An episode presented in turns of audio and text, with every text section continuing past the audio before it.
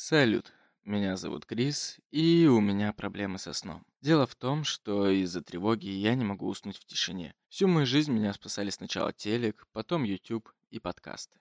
А еще у меня есть Настя, которую я время от времени прошу записать мне что-нибудь на ночь. Порой из этого выходят достаточно интересные истории, которыми я, не будучи жадным, решил поделиться. Только тссс.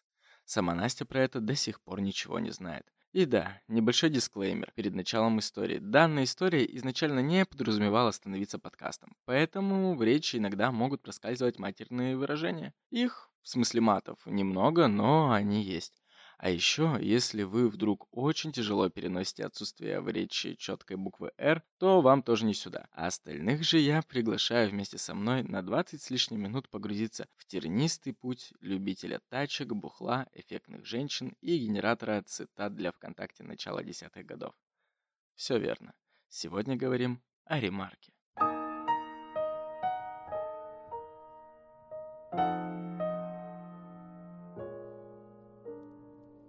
Я знаю, почему ты выбрал лекцию про Ремарка, потому что тебя по-любому возбуждает то, как я сейчас буду мило картавить, произнося его имя.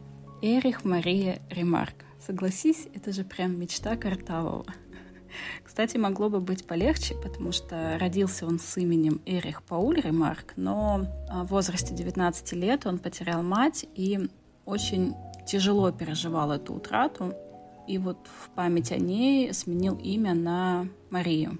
У нее это тоже было второе имя, ее звали Анна Мария, и вот так вот он стал Эрихом Марии Ремарк. Ремарк относится к потерянному поколению. Это понятие, которое пришло в период между двумя войнами, Первой и Второй мировой, соответственно. И упоминание этого термина было в романе Хемингуэя «Праздник, который всегда с тобой». В общем, это молодые ребята, которые там чуть достигли 18-летнего возраста, сразу отправились на фронт, и по возвращению, естественно, у многих а, поехала кукуха. Собственно, ну и все их творчество позже было пронизано именно вот этой вот атмосферой. Туда относится Хемингуэй, туда относится Ремарк, Фиджеральд, туда относится Ахара.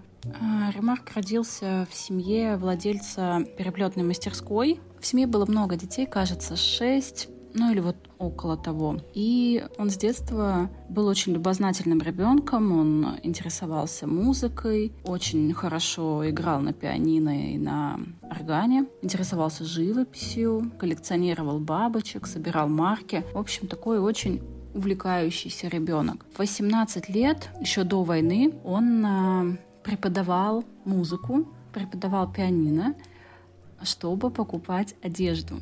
Дело в том, что Ремарк, он был очень-очень сильно модным. Он любил красиво одеваться, элегантно, он обожал галстуки, обожал, обожал шляпы. Он считал, что если человек красиво одевается, то успех в обществе ему обеспечен. Страсть к литературе у него тоже была с детства. Он обожал Достоевского, обожал Гёте. Но писателем он становиться не торопился. Он э, преподавал же музыку и, собственно, так и думал, что станет педагогом. Но потом он познакомился с одним поэтом, Хёрст Мейером, кажется, так у него фамилия. И этот поэт привел его в кружок литературный, Откуда он, собственно, и подумал, что, о, неплохо бы заняться литературной деятельностью. К сожалению, там все ребята, которые в этот кружок входили, почти что никто после войны не вернулся. И Ремарк стал, наверное, единственным, кто из всего этого круга добился какого-то литературного признания. Ремарк отправился на фронт, но не сильно-то он там успел повоевать, потому что получил пять осколочных ранений в том числе в руку, из-за чего пришлось как-то попрощаться с идеей стать музыкантом. И всю оставшуюся войну провел в госпитале. Ремарк не воспринимал войну, был пацифистом и очень-очень болезненно все это переживал всю оставшуюся жизнь. И на Западном фронте без перемен это, собственно, ну, можно сказать, роман, который отчасти повторяет его личную биографию. Эрих очень любил женщин. Об этом я позже расскажу, но вот раз мы идем по порядку, то в госпитале он познакомился и, собственно, завел роман с дочкой своего доктора.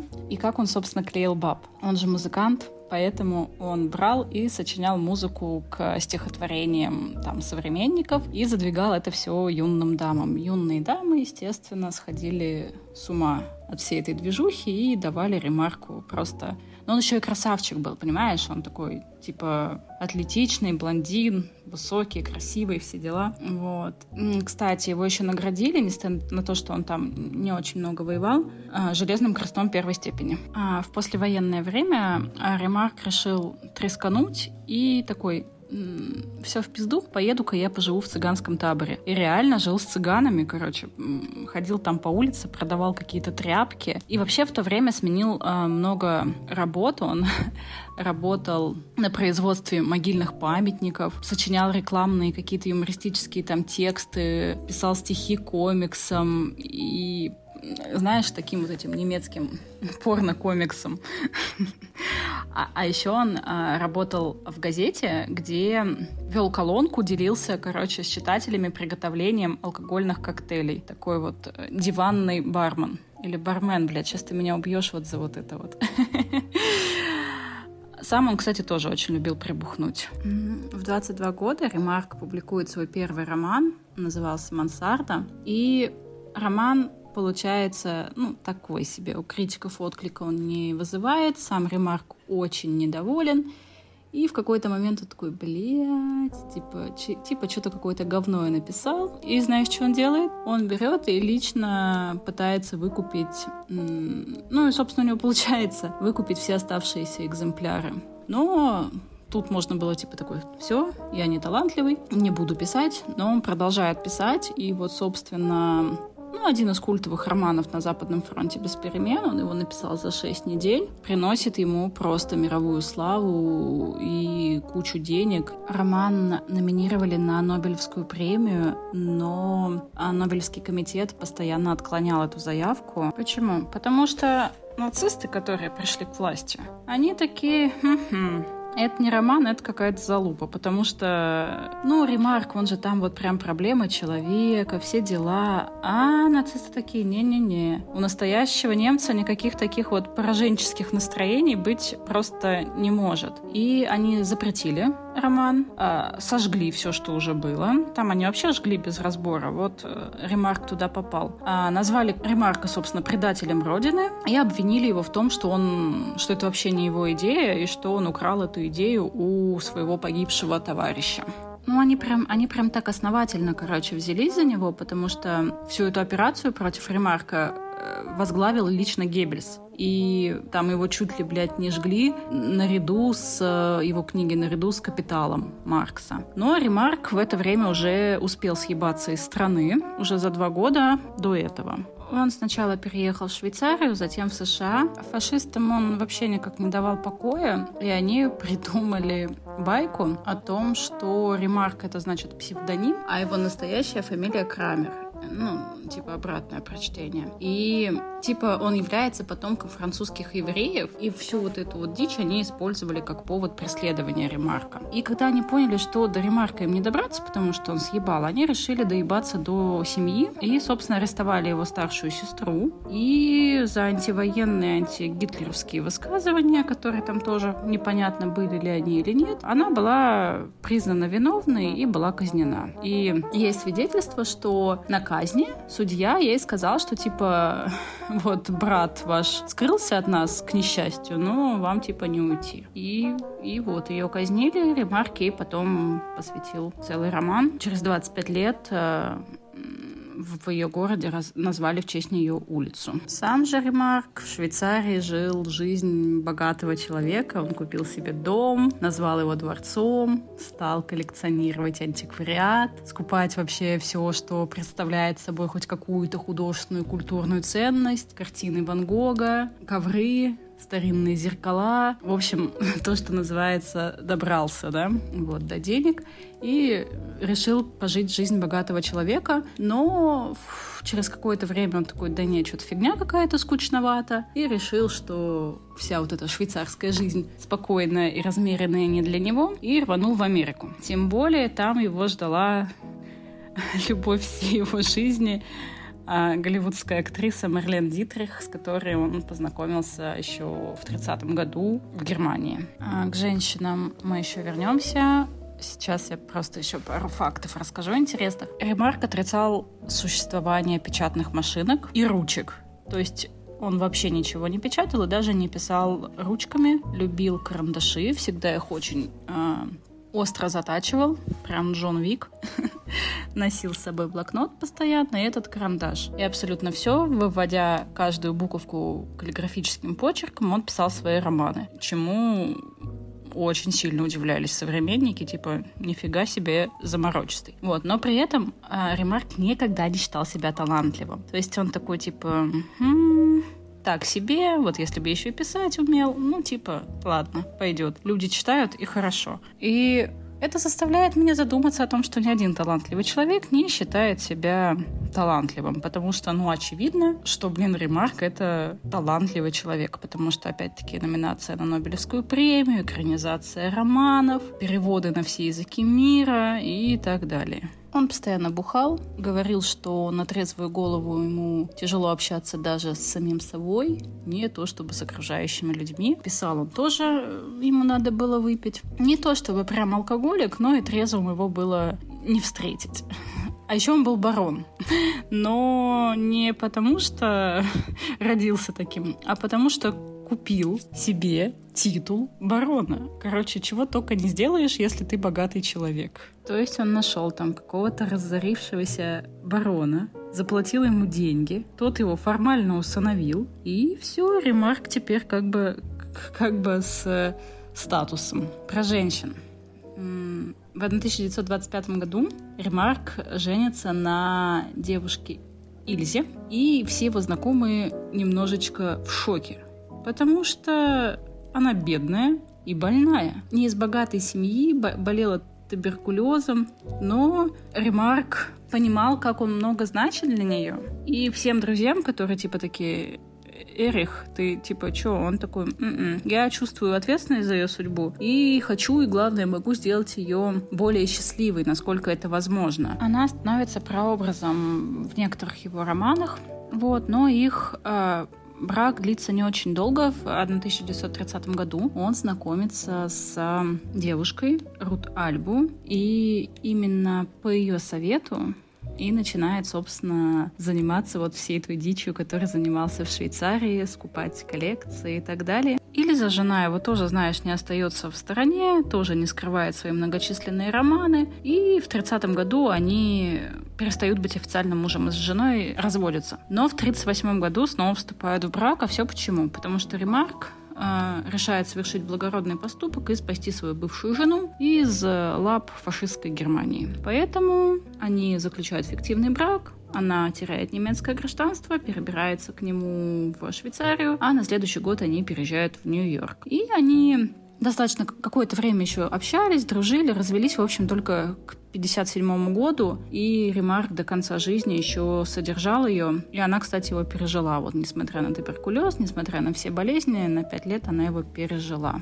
А Рут, с которой он познакомился, она была полной противоположностью его жены. Она была сильная, властная женщина э, с командными нотками в голосе. И его всегда возбуждали такие бабы, поэтому, поэтому он, собственно, и запал на нее. Она была из богатой семьи, имела чувство стиля, которое, собственно, вот и ему привила, потому что именно она, вот еще раз говорю, увлекла его коллекционированием. И потом, после его смерти, продала все эти коллекции там более чем за 3 миллиона долларов. Короче, еще и заработала. Она была такой светской львицей, с ней было классно ходить на всякие э, мероприятия. Они постоянно переписывались, обменивались нежными посланиями, но страсти такой между ними никогда не было. И через какое-то время они стали просто друзьями, и Рут э, скипнула от него. Хотя, хотя, дело, возможно, было в том, это она просто писала там э, в своих мемуарах, что Ремарк был склонен к депрессии, и когда он был в подавленном состоянии, у него, в общем-то, не стоял. И ей это не очень нравилось, соответственно. Он, кстати, э, когда там познакомится с Марлен Дитрих, он ей в первый же вечер об этом все расскажет, типа так и так. Марлен, бывает со мной такое. А она такая, хей, это у тебя просто бабы хорошей не было. Ну и, в общем, так все и было. Вылечила она его от депрессии. Вот. Так что давай перейдем, наверное, к ней. А познакомились они в 38 году на кинофестивале в Венеции. Титрих постоянно говорила, что она не видела более привлекательного мужчину, чем Ремарк. Единственное, что когда они познакомились, он ей показался слишком молодым. Она считала, что такой великий автор должен быть старше. И несмотря на то, что она там была на этом фестивале со своим мужиком, режиссером, он, как только увидел, что между ними такая искра, он сразу все понял, и, собственно, такой, о, все, мне пора. Ну, потому что обидненько, конечно, но там, типа, он говорит, в глазах у них такая любовь с первого взгляда промелькнула, что ничего не поделаешь. И, в общем, вот в этот самый первый вечер они пробеседовали вообще всю ночь. И вот тут ей Ремарк как раз и рассказал, что, типа, иногда у меня не стоит. Она такая, легко, все легко. И что, собственно, так эта вся движуха понравилась?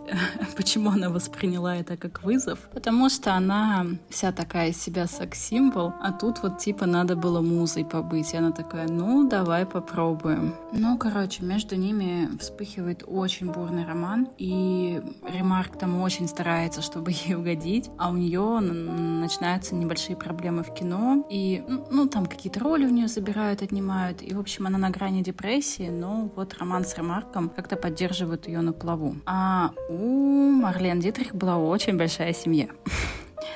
А, семья состояла из нее, ее мужа Рудольфа, дочери, любовницы мужа и ее любовника, вот с которым она была на фестивале э, режиссера.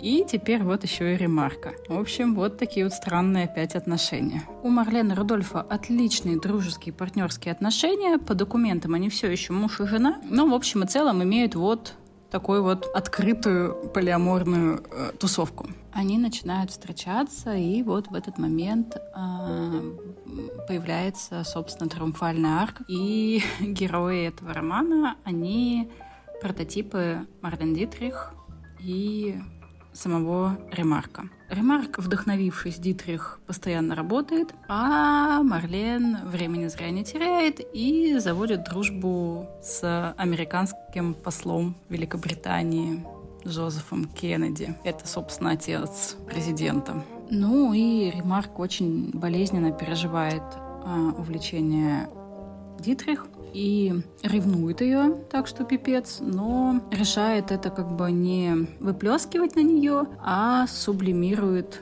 в роман. У него немножечко начинает ехать крыша, по-моему, и он э, в личной переписке начинает подписываться именем героя Триумфальной арки, когда в чем-то ее там упрекает или просто расстроен. А между тем там Вторая мировая уже на пятки наступает, и Дитрих опять уезжает в Голливуд покорять его, а Ремарк в это время занят двумя вещами. У него появляется очень классный автомобиль, и это его коллекция самая, самая, пожалуй, крутая, которая у него была.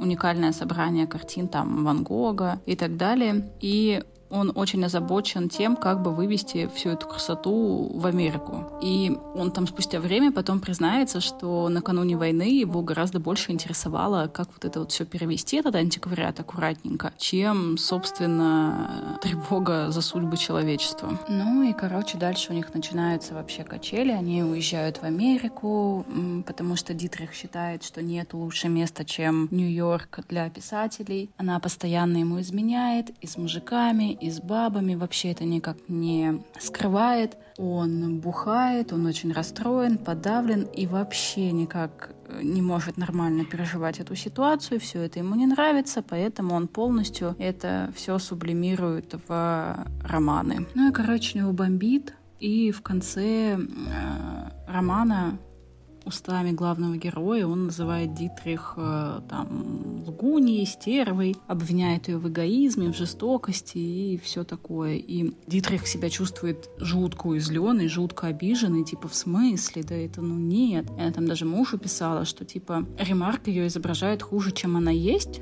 чтобы интереснее на ее фоне подать себя. Вот и типа героиня вообще на нее никак не похожа. А между тем э, Ремарк знакомится с очередной женщиной, ее зовут Палет Гадар, и начинает намекать э, Дитрих, что он собирается на ней жениться. А Дитрих такая, типа, не-не-не-не-не, она, типа, корыстная особа, и, скорее всего, она тебя не любит, а любит твою богатую коллекцию. И он такой, окей, я не буду на ней жениться, если ты выйдешь за меня замуж. Ну, она отказывается, и он женится на Палет. И вот непонятно, то ли он хотел как-то действительно уязвить Дитрих, либо...